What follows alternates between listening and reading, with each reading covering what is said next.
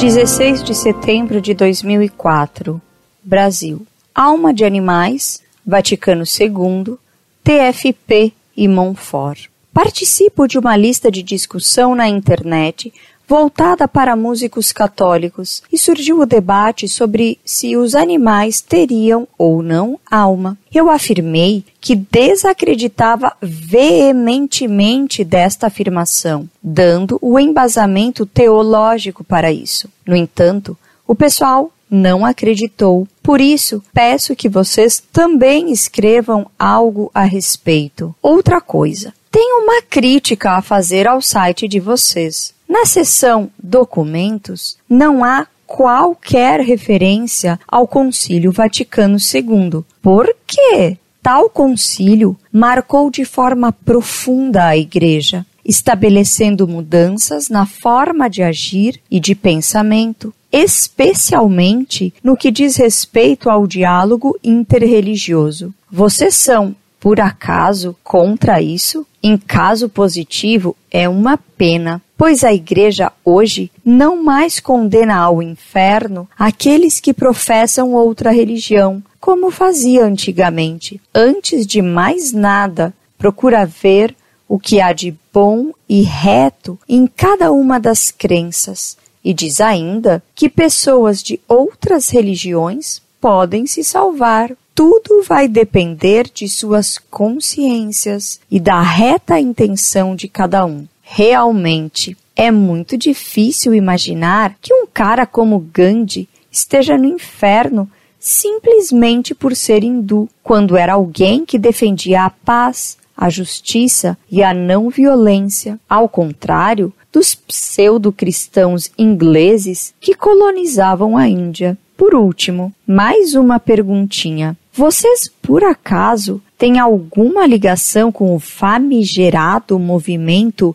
TFP Tradição, Família e Propriedade? Sinceramente, espero que não. Um abraço. Prezada Salve Maria. Fiquei muito contente com suas perguntas porque elas vêm muito a propósito. Como você me faz perguntas muito variadas, neste primeiro e-mail atenderei alguma delas as mais simples, para responder a mais delicada, com mais cuidado, em um e-mail especial que tratarei da teologia ecumenista e do Vaticano II. Sobre esse concílio pastoral, peço-lhe que veja minha troca de cartas com o provecto famoso e respeitado teólogo, a quem estimo pela sua elevação de caráter e de saber, Dom Estevão Bittencourt, OSB. Trataremos logo mais no site Monfort da questão da salvação, lembrando-lhe sucintamente agora que a Igreja jamais condenou ninguém às chamas do inferno, pois essa é uma sentença que cabe apenas ao juízo de Deus infinitamente bom e justo. A Igreja sempre ensinou, como dogma, que fora da Igreja não há salvação, mas que isto deve ser entendido do modo como a Igreja o entende. A Igreja ensina que pessoas que, por ignorância invencível, estão fora do corpo da Igreja, podem salvar-se por pertencerem à alma da Igreja através, por exemplo, da obediência à lei natural. Mostraremos ao tratar desse tema que a Igreja condena tanto a tese rigorista do padre Fene, para quem não existia o batismo de desejo, erro condenado por Pio XII, quanto a tese liberal de que qualquer religião salva, erro condenado ainda recentemente por João Paulo II ao aprovar a declaração Dominus Jesus. Você tem toda a razão na discussão em que participou ao dizer e defender a tese de que os animais não têm alma racional. A alma é a forma metafísica do homem. Dizer que os animais têm alma leva a aceitar que não existe diferença metafísica entre o homem e os animais. Consequentemente, cai-se no materialismo crasso. A alma humana é capaz de entender, de querer e de sentir. Os animais, explica São Tomás, têm uma alma animal que se confunde com sua própria vida. A alma animal não é nem racional, nem imortal. Ela não é capaz de compreender abstratamente, nem de querer racionalmente. O animal propriamente não entende, isto é, ele não é capaz de um conhecimento intelectual abstrato. O animal só conhece por reflexos condicionados. Eles têm ainda uma capacidade cogitativa que lhes permite calcular certas coisas. Por exemplo, os elefantes, para beber água num rio em que há um buraco muito íngreme que não lhes permite alcançar a água com a tromba, nem chegar perto da água, raspam o chão com suas patas para fazer uma rampa que lhes permita alcançar a água. Um pássaro calcula, pelo aspecto de um espaldar de cadeira, que ele pode servir-lhe de apoio para as patas. Mas ele não distingue um galho de um espaldar de cadeira, usando os dois como poleiro, sem compreendê-los. Tampouco os animais têm vontade racional. Eles se movem apenas pelo apetite, que é um grau inferior do querer. Também nós, homens, por sermos animais pelo nosso corpo, por vezes somos movidos por apetites animais. Assim, vendo um sorvete enfeitado com cremes e cerejas, nos vem água à boca. É nosso apetite animal que se manifesta nessa vontade de comer tal sorvete. Mas se nos avisam que aquele mesmo sorvete foi envenenado e que quem o saborear morrerá, coibimos imediatamente nosso apetite, vontade animal, e recusamos comê-lo com nossa vontade racional. Quanto ao sentir-se e as capacidades ligadas mais diretamente ao corpo, imaginação e memória, elas são comuns a nós e aos animais. Os animais irracionais também sentem e têm memória, como podem imaginar e por isso sonham. Sentimos com a sensibilidade, que é uma potência de nossa alma racional, porém muito mais ligada ao corpo do que nossa inteligência e nossa vontade. Prova dessa ligação maior de nossa sensibilidade com o corpo animal são nossas lágrimas e nossos risos. Ao conhecer com a inteligência que perdemos um bem que amávamos, com nossa vontade racional, sentimos tanto que nossas glândulas lacrimais entram a emitir lágrimas. Para maior elucidação destes problemas, recomendo-lhe que consulte a Suma Teológica de São Tomás, na coleção da Bach. Isso está no volume 3, capítulo 2 da Suma Teológica de São Tomás de Aquino. Nesse volume da Bach, você encontrará também um estudo introdutório extenso, 168 páginas, e bem interessante sobre a alma humana, suas potências e os sentidos humanos. Passo a responder sua última perguntinha se temos alguma ligação com o famigerado movimento TFP Tradição, Família e Propriedade. Você não imagina quão oportuna é essa sua perguntinha. Não, não, mil vezes não. Não temos e nem queremos ter nenhuma ligação com a TFP. Grande parte do que o público veio a conhecer sobre os erros dessa entidade foi por meu intermédio. Porém, já se passaram tantos anos que denunciei os delírios dessa sociedade que muita gente, não tendo acompanhado minha denúncia e a polêmica que se lhe seguiu, ignora qual a relação minha com a famigerada TFP. Fui durante anos do grupo de catolicismo, grupo que tinha esse nome pelo jornal de Dom Castro Maier, Catolicismo.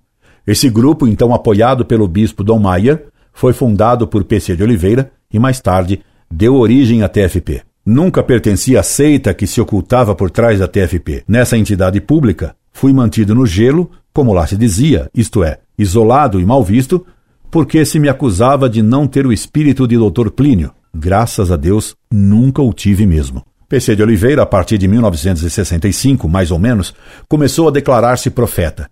Era uma novidade surpreendente, um profeta morando num apartamento em Higienópolis, andando em carro de luxo e comendo opiparamente.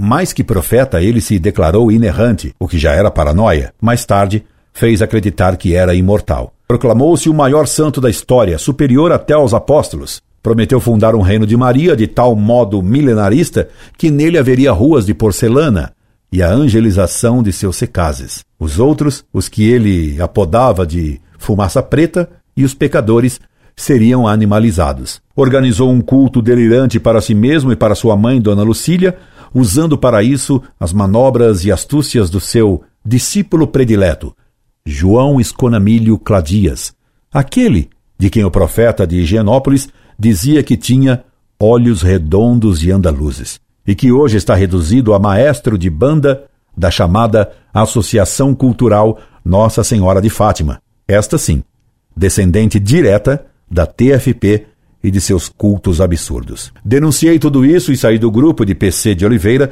em 1983. Pouco tempo depois, tive as provas que publiquei de que a TFP era, na verdade, uma sociedade secreta. Por trás da fachada da TFP existia uma sociedade que pouquíssimos membros da própria TFP sabiam que existia. A Sempre Viva. Denunciei também a existência dessa sociedade secreta e publiquei um trabalho sobre o culto delirante que nela se prestava, às escondidas, a PCO e a sua mãe. Penso em publicar logo mais no site esse trabalho, editado há muitos anos, para acabar com confusões e calúnias que tentam me ligar à TFP, como se tenta ligar protestantismo e catolicismo. Fiz meu doutoramento em História na USP com uma tese intitulada Elementos Esotéricos e Cabalistas nas Visões de Ana Catarina Emmerich, que conta, em cerca de 800 páginas e centenas de livros consultados, as loucuras doutrinárias de uma freira patologicamente atormentada. Perguntar-me-á você que tem isso a ver com a famigerada TFP? É que Ana Catarina Emmerich era uma das fontes das ideias gnostizantes cultuadas secretamente na TFP, tal qual a conheci, e claramente na Sempre Viva, que enquanto estive congelado, jamais soube que existia. Se você consultar em nosso site o trabalho Origens do Romantismo, você conhecerá o primeiro capítulo de minha tese de doutorado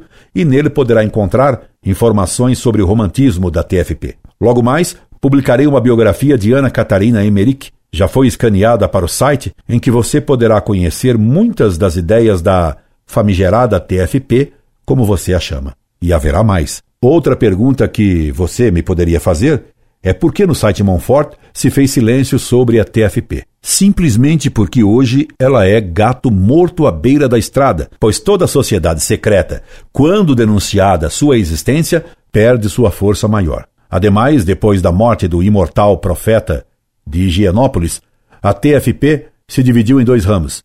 A divisão foi violenta. PC de Oliveira tinha deixado legalmente a autoridade para dirigir a entidade aos seus seguidores mais velhos, que lá são chamados de provectos, enquanto todo seu carinho, proteção e elogios eram para seu discípulo perfeito, João Escoramilho Cladias. A ruptura, ao que consta, foi feroz e judiciária.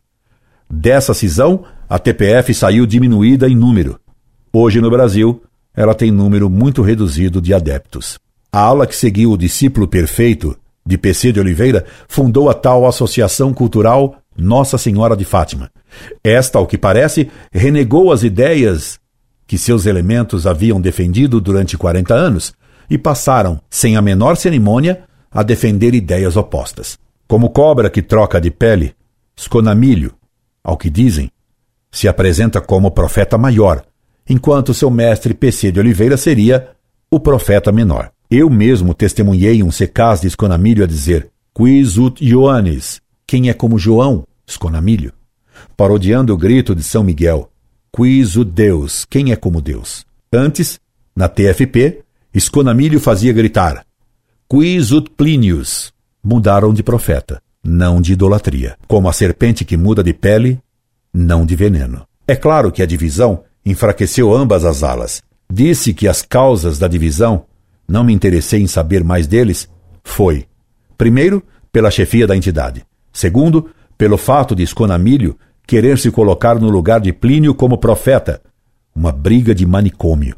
Terceiro, pela aceitação de uma ala feminina por Esconamilho, coisa que PC dos Os jamais aceitou. Quarto, por Esconamilho aceitar contatos com o Vaticano. Atualmente parece que a ala mista de Esconamilho é apenas uma banda. Não sei se eles ainda cultuam Dona Lucília, de quem Esconamilho escreveu uma biografia delirante e comprometedora, ou se ainda cultuam PC de Oliveira. Desconfio que não, embora, logo após a morte do profeta imortal, Esconamilho lançasse uma revista em papel caro, com um nome estranho para uma revista: Doutor Plínio. Sintomaticamente, a editora dessa revista mensal era Ele Voltará ou Ele Retornará. Qualquer coisa desse naipe de fanatismo, indicando a expectativa de que o profeta morto ressuscitaria e fundaria então o sonhado e romântico Reino de Maria. A sua pergunta, porém, como a de outras pessoas, ainda hoje recebi uma carta perguntando a mesma coisa que você, me obriga a romper o silêncio e falar de coisas mortas e enterradas. Tão mortas e tão enterradas quanto o imortal profeta de Higienópolis e seu quiliástico e fracassado Reino de Maria, mil vezes anunciado e adiado, tal qual o fim do mundo dos testemunhas de Jeová. Se ficou alguma dúvida sobre esse assunto, coloque suas questões, que de bom grado as responderei. Se você for de São Paulo, convido a vir me conhecer pessoalmente, que lhe mostrarei os documentos e provas concretas de que afirmo. Se não se interessar por tema tão sem importância hoje, deixe passar a questão. Como disse Dante, ao falar de pessoas sem maior importância, non ragionam di loro, mi guarda e passa. Incorde Jesus semper, e sempre oposto à TFP, como a qualquer outra sociedade secreta, Orlando Fedeli.